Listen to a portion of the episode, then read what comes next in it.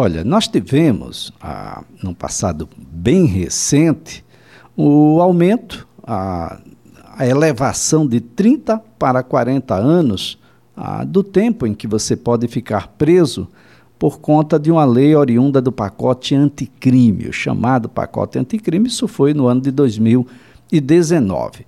Mas a Comissão de Constituição e Justiça da Câmara já deu um aval, isso aconteceu na, no dia 31, na segunda-feira que passou, a um projeto de lei que aumenta de 40 para 50 anos o tempo máximo de prisão previsto no Código Penal. Esse é um assunto para um respeitável advogado, criminalista. Nós temos presidente da Associação Brasileira dos Advogados Criminalistas, a Abracrim, aqui em Alagoas, é secretário-geral da OAB Alagoas. Doutor Leonardo de Moraes, um bom dia. Bom dia, Elias. Bom dia a todos os seus ouvintes. Bem, doutor Leonardo, de 30 para 40, de 40 para 50, estamos caminhando aí para uma perpétua? É, bom dia, Elias. Sem dúvida, né? Já partindo já para responder a sua pergunta. É, a própria lei no penal, ela estabelece que a pena ela tem uma dupla função. Primeiro, efetivamente ela vem a punir a pessoa que praticou um fato criminoso. E o segundo objetivo é promover que aquela pessoa que praticou um fato criminoso ela seja ressocializada. Ou seja, que após o cumprimento, após a pena, após o pagamento né, é, do mal que ela praticou à sociedade, ela retorne ao convívio social né, uma pessoa melhor do que aquela que ingressou no sistema prisional. Então, essa é a essência da justiça, essa é a lição que nos foi dada pela própria Constituição Federal. Quando você estabelece, por exemplo, o máximo para o cumprimento de pena que antes era de 30 anos, o objetivo é que, primeiro, a punição ela aconteça efetivamente, e segundo, que ela tente propiciar aquela pessoa que praticou o mal que ela retorne à sociedade. 30 anos, portanto, era o tempo máximo para o cumprimento de pena. Logo após o advento da lei anticrime, que ela surgiu aí, né? Ela foi publicada no dia 24 de dezembro de 2019, pegou todo mundo de surpresa, entrou em vigor é, no início, né, é, sabe, no dia 20, 22, 23 é, de janeiro de 2020, ela já trouxe para a gente uma grande surpresa em estabelecer que a pena máxima de 30 no Brasil seria de 40 anos. Não a pena máxima, mas sim o limite máximo para o cumprimento de pena.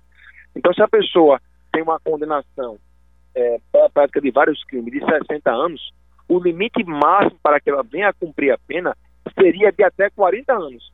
Essa modificação aconteceu no próprio Código Penal há um ano atrás. Qual é, então, o problema que, que acontece, então, nesse sentido? Porque há menos de um ano, desde o momento de 40 para 50 anos, existe uma proposição na Câmara dos Deputados para que se modifique o limite máximo da pena de 40 para 50 anos. E a pergunta que eu fiz é qual é a base fática a base científica, sociológica a justificar o limite máximo de cumprimento de pena de 40 para 50 anos. E segundo Elias, esse aumento representaria ou não a punição de alguém em caráter perpétuo. Então, o que se percebe é que são discussões técnicas que são lançadas, né, com nítido objetivo de populismo penal, o que leva então a esse tipo de proposta que, infelizmente, aí leva é, a, a discussão não só jurídica, como também a discussão social. Então quer dizer, doutor Leonardo, que alguém que cometa um crime aos 50 anos de idade e que esse crime venha pelo somatório e tudo mais a que seja aplicado pela justiça a cumprir 50 anos de prisão, nós vamos então ressocializá-lo aos 100 anos. É isso? É, é, possivelmente, né, a, a, sua alma, ela vai agradecer muito, né, é, a, a, nessa época. Por quê? Como eu disse, existe uma proibição expressa no próprio texto constitucional que ela impede pena de banimento, pena em caráter cruel e também pena em caráter perpétuo. Quando você estabelece que o máximo de cumprimento da pena é hoje de 40 anos, há um risco muito grande de acordo com a idade que a pessoa possua, de você atribuir a alguém uma pena em caráter perpétuo. Indiretamente, você consegue bular a Constituição Federal. E quando você, com menos de um ano, sem nenhuma comprovação fática, científica, de que 40 anos é efetivamente insuficiente. Você tem a coragem de estabelecer uma proposta para o cumprimento de pena de até 50 anos, é, é muito mais algo para jogar para a turma, né? jogar para a galera. Por quê? Quando você recebe a notícia de que é, alguns deputados estabeleceram limite máximo para cumprimento da pena, você passa uma mensagem, social, uma mensagem à sociedade que você está fazendo alguma coisa com o fim de combater o crime. E nós já sabemos, Elias, né? Os estudos mostram, estudos empíricos, fatos, né? Estudo é, é, simplesmente em gabinete, mas algo que é um dado da realidade, de que o aumento do cumprimento da pena em nada contribui para a redução do número de crimes. Ao contrário, isso vai praticamente é, é, persuadir a pessoa praticamente a cometer um crime. A gente sabe que nos presídios nada é evitado é, diante é, da, é, do aumento de cumprimento de pena. E, por fim, você vai estigmatizar alguém.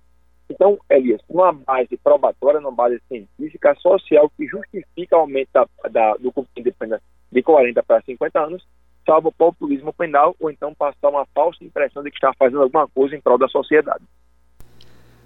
Bem, doutor Leonardo, é claro que a Comissão de Constituição e Justiça, ela tem um limite, que é, naturalmente, entender se a matéria está de acordo com a Constituição. Seu mérito será debatido no plenário e, se aprovado, o texto então vai seguir para o Senado. Mas nós temos uma tendência ah, dos parlamentares que por lá estão há um percentual, inclusive, bem expressivo de militares, ex-militares e pessoas que entendem de que isso é a nossa salvação.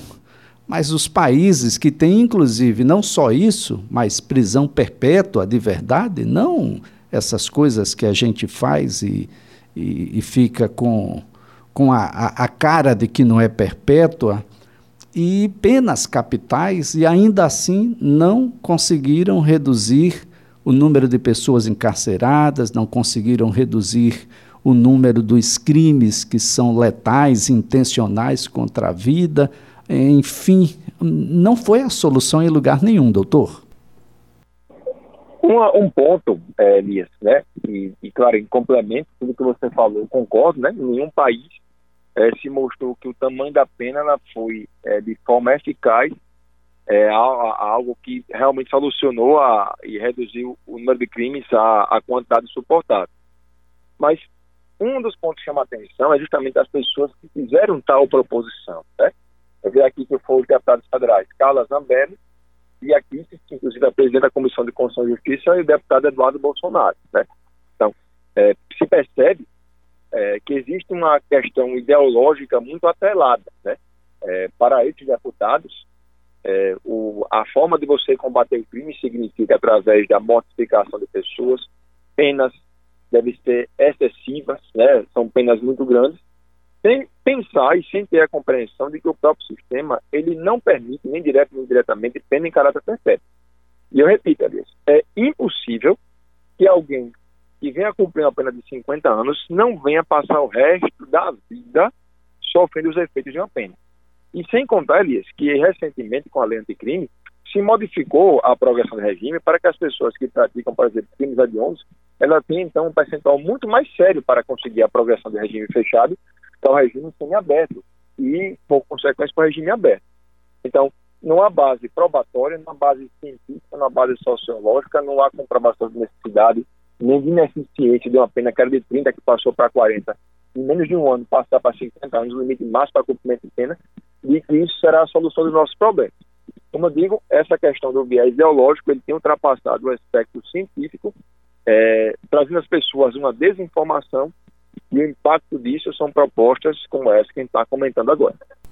Bom, a deputada federal Carla Zambelli, do PSL de São Paulo, é aquela mesma que depois ficou calada, na verdade, no inquérito que investiga ameaças e ofensas aos ministros do Supremo Tribunal Federal no conhecido aí inquérito das fake news, doutor.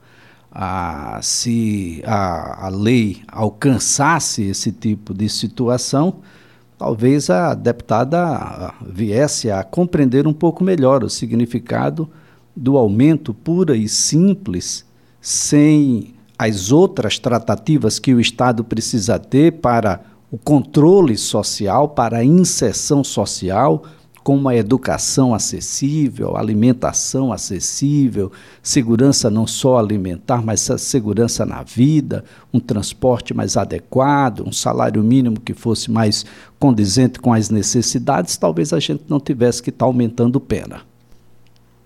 É, o, o, perfil, né, e a, o parlamento é interessante porque o parlamento ele cabe qualquer tipo de ideologia, né, é, todas as, as ideologias fazem parte do parlamento e é nesse caldo né, social que se consegue aí os projetos, enfim, que venham a modificar a nossa realidade. E é interessante, Alice, que você falou aqui sobre o inquérito das fake news, que ela é uma das pessoas que foram, inclusive, investigadas, não é condenadas, elas foram investigadas, mas essa, esse movimento ele nos traz muito algumas reflexões. Primeira coisa, quando a gente fala aqui em democracia, é interessante que a gente tem um apego e uma defesa forte à democracia. Então, quando você fala de democracia, você fala, não é só o governo eleito pelo povo, pela maioria, não. A democracia respeita a minoria, a democracia respeita o pluripartidarismo, a democracia respeita qualquer tipo de ideologia, minorias, né? É, o respeito a pessoas que fazem parte, é, que pensam diferente da gente, e pessoas que também é, é, congregam, né, enfim, a, a, orientação sexual da forma como bem desejar. A democracia não significa tentar aniquilar as pessoas que pensam diferente de mim ou eu dizer que todo mundo que pensa diferente de mim, ela, ela tem déficit cognitivo. Não é isso. A democracia respeita qualquer tipo de posição. E quando você fala também, Elias, nessa questão da própria, de, de, quando eu falo nessa questão apego à democracia, significa o seguinte: nós tivemos aí é, no Brasil, né? E aí a Lava Jato trouxe aí questões que envolvem grandes esquemas de corrupção. A gente sabe disso. Qual é a forma de você combater a corrupção? Não é você chamando o exército para que venha invadir as instituições, nem que você pregue abaixo o STF, nem que você mande é, o Exército invadir o Congresso Nacional e abaixar o Congresso Nacional. A solução para combater a corrupção é você empoderar os órgãos de persecução penal.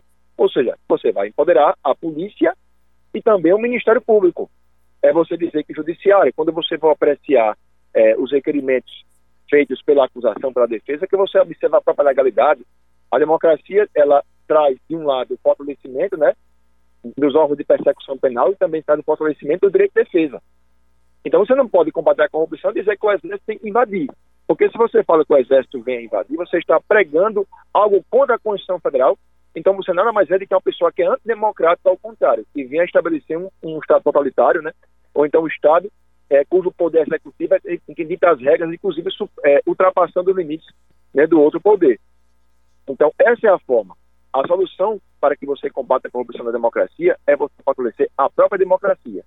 E sim, existem instituições como o Ministério Público forte, uma defesa forte, a, a, a polícia forte, o judiciário independente, e você não consegue restabelecer, dentro dos limites democráticos, né, a, a, uma, digamos, um, um número razoável né, é, de corrupções. Eu digo número razoável de corrupções porque a corrupção nunca se acaba. A corrupção sempre vai acontecer mas nosso objetivo é tentar reduzi-la a níveis suportáveis. Então, Agora, dessa guerra de narrativas, Elias, a, essa, esse tipo de proposta ela vem ser, a, a, a ser apresentada né, por pessoas que não têm perfis democráticos. Agora, doutor, é, há ainda, dentro da proposta, o aumento de pena em um terço se o homicídio for doloso, for praticado contra a pessoa maior de 60 anos ou se o crime for cometido por ascendente, padrasto, madrasta, ou contra quem esteja sob cuidado, guarda, vigilância ou autoridade do agente. Então, nós não estamos falando só em 50 anos, nós estamos falando em 50 anos, mas um terço. É uma perpétua disfarçada em boa parte dos casos, doutor. É, seria quase uma perpetuação ao quadrado, né? É, essas modificações que foram propostas agora pelo projeto de lei, não só ela busca né, o aumento do limite máximo para cumprimento de pena de 30, de 40 para 50 anos, como também, Alice, como você falou, é, ele busca é, estabelecer essa causalmente de pena em um terço, né, se o crime é praticado contra a pessoa maior de 60 anos de idade.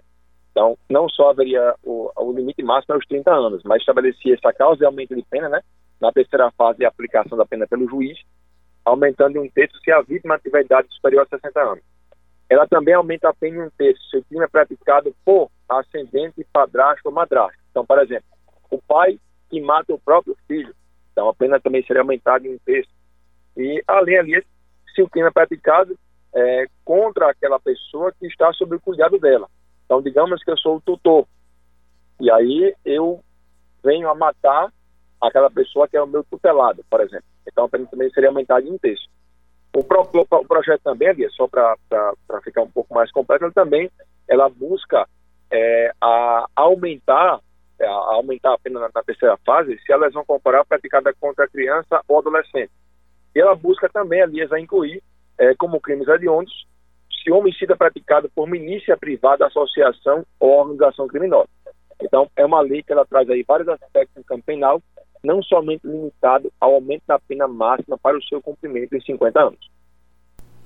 Bem, gente, as deputadas Carla Zambelli e Bia Kiss, ah, que são autoras aí do projeto, são investigadas, ah, exatamente por conta de fake news deputado Eduardo Bolsonaro dispensa a apresentação.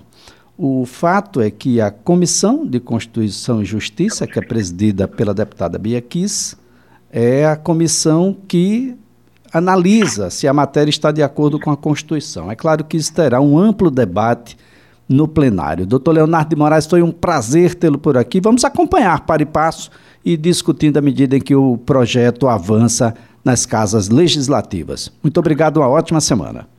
Eu que agradeço, Elias. É um projeto de grande impacto social, né? E o nosso acompanhamento sobre ele é muito importante. Obrigado a você, a todos, e um ótimo dia. Doutor Leonardo de Moraes é advogado criminalista, secretário-geral da OAB Alagoas.